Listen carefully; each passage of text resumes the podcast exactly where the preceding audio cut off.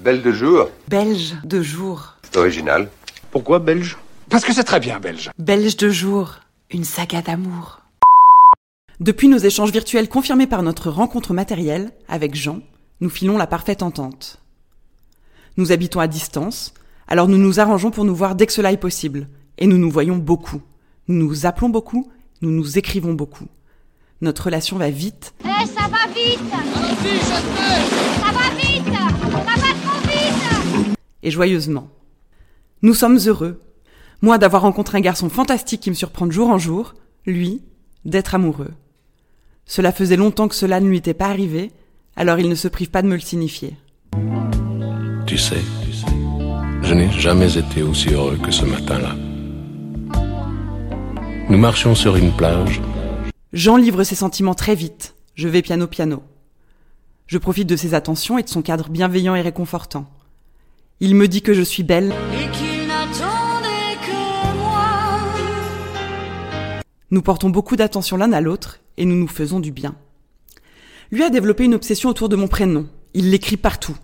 En bonbons Haribo sur la table de la cuisine, à la craie sur le tableau de l'amphi de l'université où il enseigne, en pommes de pain glanées lors d'une balade en forêt, en déco de Noël, en feuilles mortes. Sur le champ, sur l'horizon, sur les ailes des oiseaux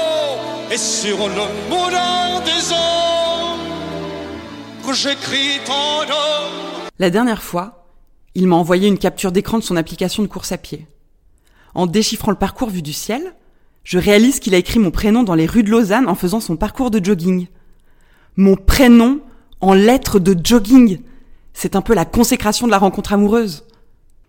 Je ne crois pas me souvenir d'un geste aussi chouette que fantaisiste de la part d'un amoureux à mon égard, et j'adore, j'adore, j'adore. Il met des mots partout dans la maison, Et des voiliers dans ma maison.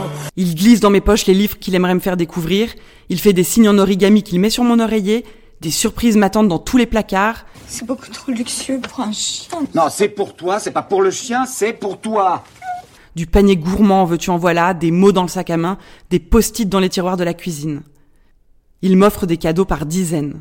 En souvenir de ce grand jour, accepte ce modeste Streimel. J'ai de mon côté quasi développé une addiction à ces mots d'amour.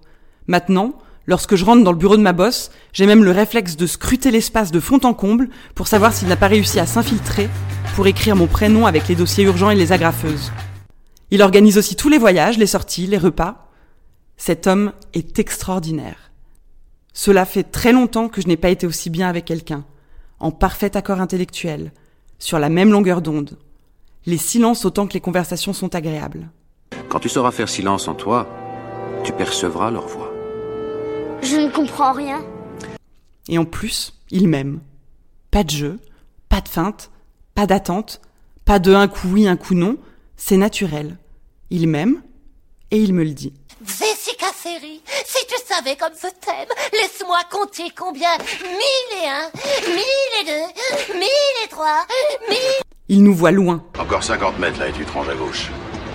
il se projette. Il a sorti son agenda depuis bien longtemps pour bouquer les week-ends, les vacances où l'on peut se voir. On parle enfant. Non pas que ce soit dans les plans, mais naturellement dans la conversation. Il est convaincu que je suis celle qu'il lui faut, il en est sûr. Il soutient mordicus que c'est parti pour longtemps. Et l'on s'aimera encore lorsque l'amour sera mort. Je me pince tous les jours pour être sûr que cette histoire existe bien.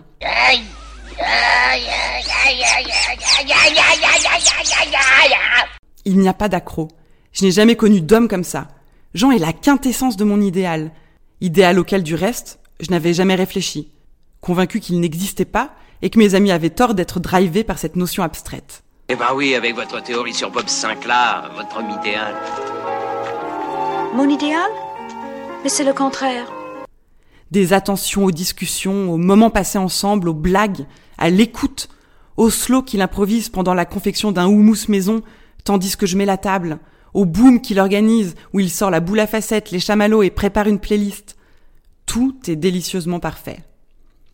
Je n'ai jamais cru au prince charmant, ou encore moins à l'homme de ma vie, mais Jean était en train de me faire mentir. Que vous m'avez accusé de mentir quand je disais que j'avais menti ou d'avoir menti quand je disais...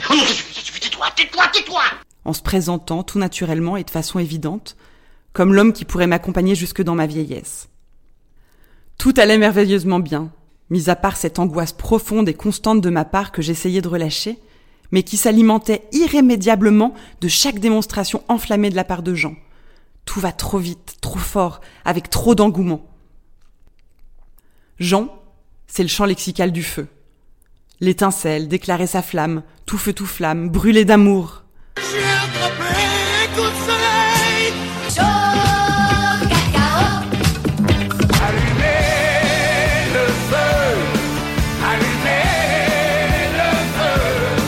Et malgré ma forte envie de me laisser embarquer totalement, ma raison douchait régulièrement les incandescentes ardeurs de mon concubin à grands coups de lance incendie. Ça, c'est des pompiers, ça, c'est. Non, les pompiers, ça fait ci là, ci là.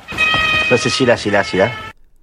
Je ne m'étais finalement que rarement littéralement consumé d'amour pour quelqu'un, et je questionnais les propriétés d'inifugation de mon âme.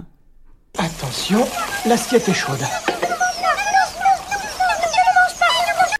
Pour connaître la suite de l'histoire et savoir si mon cœur de Pyrex résiste au feu, passez à l'épisode 4.